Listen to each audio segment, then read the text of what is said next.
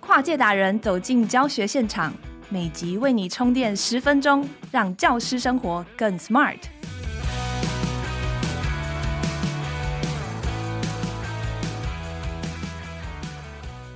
你是不是常常为着处理学生各种突发的状况，一整天都站着，没有好好坐下来喘口气？或者你担任行政，一整天都盯着电脑，赶写各种计划，忘记站起来？你顾着孩子有没有好好吃饭，自己却边爬着冷掉的营养午餐，边修改作业。你是不是常常感觉老是腰酸背痛？然后你又舍不得丢掉上学期的各种作业本跟过期的公文，所以你的办公桌是堆积如山。好老师会照顾学生，却没有时间好好的照顾自己。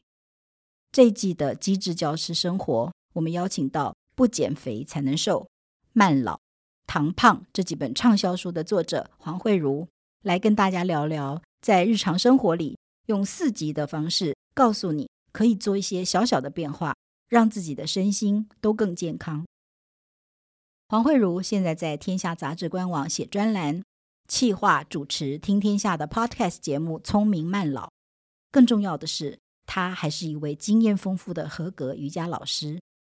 他除了分析大家的生活习惯可能带来什么样的健康问题，更会带着大家做一些舒缓的动作，让大家用听的简简单单就建立各种运动、整理自己的好习惯了。老师每天都在处理人的问题、学生的状况，现在几乎每一个班上都有特殊生。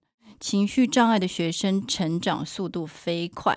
根据教育部的统计，这二十年来，全台高中以上的学生因为少子化，被少了大概三成，但身心障碍学生却增加了八成。要 hold 住学生，还要面对家长跟老师、同事们。自己身心状况不好，更会像弹力球一样把情绪弹回去给学生跟家长。如果情绪过劳，也会反映在身体上，所以肩颈酸痛啊，还有各种疼痛也是困扰着老师们。大家好，我是黄慧如，之前是康健杂志的总编辑，写过几本书，大家比较熟悉的慢老。同时，我也是一名有证照的瑜伽老师。其实和老师一样哦，我对肩颈酸痛是非常有感的，因为之前哦，我慢性的肩颈酸痛超过十年吧，所以最严重的时候啊，我是每天上班到中午的时候就受不了了，中午出去吃饭的时候都要去岩盘浴。大家知道岩盘浴吗？它是有点像三温暖那样，它是有一个。很发热的石板，然后人呢就像一条鱼 躺在上面，然后你就像煎鱼一样，这边觉得好热好热，然后自己就翻个身，然后就透过这个方式呢，被动的流汗，被动的放松。我是要这样子被动流汗、被动的放松的状态下，才能持续下午的工作。然后我还记得，呃，有超级月亮的那一年呢，我的头肩颈酸痛到头都没有办法抬头看月亮，听起来蛮惨的，对不对？大家知道我之前是康健杂志总编辑嘛，所以我其实对医疗资源是相对比较丰富一点，所以我其实中西医啊、复健啊、整脊啊、国术整复啊，只要人家说有效的，我几乎都有去，所以我其实都试过，那几乎都是治疗的同时都好了，走出来的时候也好了，然后也会好一阵子。但不久之后，疼痛就会回来了。然后原因你你我心知肚明嘛，所以压力呀、和姿势其实都没有改变。那因为我自己深受肩颈酸痛所苦，所以我在唐康健杂志的时候，我也写过肩颈酸痛的封面故事。我自己在里面写哦，头的重量约是体重的十分之一，所以你体重如果六十公斤的话，所以就大概是六公斤，仿佛是一颗。保龄球，所以你头只要往前一寸，脖子的负重就多了两倍，就变成十二公斤。那有了智慧型手机之后呢，就等于你电脑随身带着走，你的肩颈的酸痛会更加的恶化。那为什么会这样呢？其实我们全身的肌肉里面啊，从肩膀到额头的这一块的肌肉群叫做紧张三角洲，它是全身最会反应压力的地方。所以你会发现，说你心里有压力的时候，你常常会皱眉、咬紧牙关、缩紧脖子，跟肩膀耸起。如果疼痛啊持续三到六个月，就会变成慢性疼痛。更严重的是，我觉得这件事蛮严重的，就是慢性疼痛会让大脑萎缩，所以老化这件事哦，会每年让大脑萎缩零点五，就是你的大脑萎缩零点五，但是慢性疼痛会是老化的两倍。所以，西北大学的研究是发现说，慢性疼痛持续超过一年以上的人，大脑比正常人少五到十一 percent。如果你现在很担心失智相关的各种老后会遇到的问题，你现在要关心你自己的慢性疼痛。原因是呢，没有疼痛症状的人，大脑当然就是一直处于平衡的状态。但是慢性疼痛的病人呢，主要和情感相关的大脑皮只是永远安静不下来，就是你不断的会。受到刺激，所以这一区域呢就一直保持活跃，所以你的神经细胞会受到劳损，改变了神经细胞的连接，伤及大脑。这些是跟大脑有关的，这些事情你可能比较不知道。后面这些事情比较清楚，但是也蛮常见的，就是从骨骼结构来看，你也会伤到你自己的颈椎神经，所以你有椎间盘突出，还有颈椎狭窄等。离开职场之后呢，我现在是没有再肩颈酸痛了，但是也不是鼓励大家每个人都跟我一样，就是离职治百病。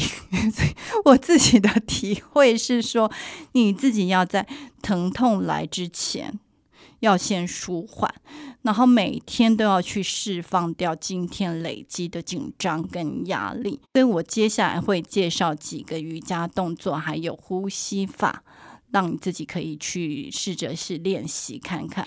第一个是脖子侧边的伸展，所以你的右手到左耳的上方，然后让你脖子往右边倒。那你上方在耳朵上方的手，事实上就是给它加压啦。所以你去感觉你脖子侧边的延伸跟放松，停留五个呼吸，然后换边。好，第二个动作，我们是刚刚是脖子两边的侧边，对不对？我们现在是脖子的后侧，所以你双手互扣，然后你就放在你的后脑勺。那你后脑勺就是躺在你那个互扣的手心里。一开始，你先让你手肘往外张开，停留五个呼吸。好，接下来下巴收，低头。所以你现在的手是在你的脖子、你的后脑勺嘛？所以你手也是可以稍微加压，让你的脖子的后侧伸展更多。同样停留五个呼吸，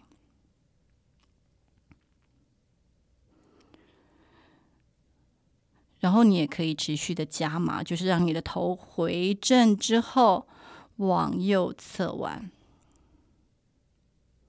所以不只是你的脖子，你身体哦，你上半身躯干也往右侧弯，所以你也可以去感觉一下你的左肋骨，随着你的呼吸膨胀跟缩小，所以去感受你现在的呼吸跟你现在的身体。五个呼吸之后，你再回正，再换另外一边，同时你也去感受你的右肋骨的呼吸。同样停留五个呼吸。接下来哦，你要找一个墙，所以你可以在午休啊，或是下课的时候去练习。那你就找个墙，是跟墙站垂直哦，所以不是面对墙，是垂直，所以你的肩膀是靠近墙的。好，那你的手呢？无论哪一边都可以了。我们先用右手举例，右手就往后延伸四十五度。好，那你外侧的手就是左手咯，就是放到你内侧的肋骨，好，把它往外推。所以你这个你平常拿手机会被萎缩的胸口这段叫胸大肌，就比较容易会被延伸。同样，你停留五个呼吸。好，记得要换边哦。好，前三个动作呢，都是跟你肩颈酸痛有关。然后接下来我会介绍两种的呼吸法，是你回家之后，你可以透过呼吸来放下压力，然后转念。第一个呢是叫呼吸觉察，所以你就是坐着，然后双手就放在肋骨的两旁，你怎么放都可以哦。你让你的肩膀是处在最放松的状态，所以你可以交叉的放，或是就只是放在两侧。好，深深的吐一口气，吸气的时候感觉肋骨膨胀，吐气的时候感觉肋骨缩小。你再次吸气的时候，不只是感觉肋骨哦，你肋骨后面的中背也膨胀。吐气的时候，感觉中背也同步的缩小。你再次吸气的时候，不只是肋骨的前面、后面，还有上背，还有下背都被膨胀。吐气的时候，也是感觉这些地方都同步的缩小。所以你吸气的时候，你上半身的躯干都是膨胀的；吐气的时候也全部都缩小的。好，你再次吸气的时候，在呼吸的最饱满处停一下，去感受这停顿。吐气的时候，也把气息完全的挤干净，也感受这个停顿。你在进行三组非常饱满的呼吸。好，手可以松开。好，我们接下来要介绍一个叫蜜蜂呼吸法，也叫蜂鸣呼吸法。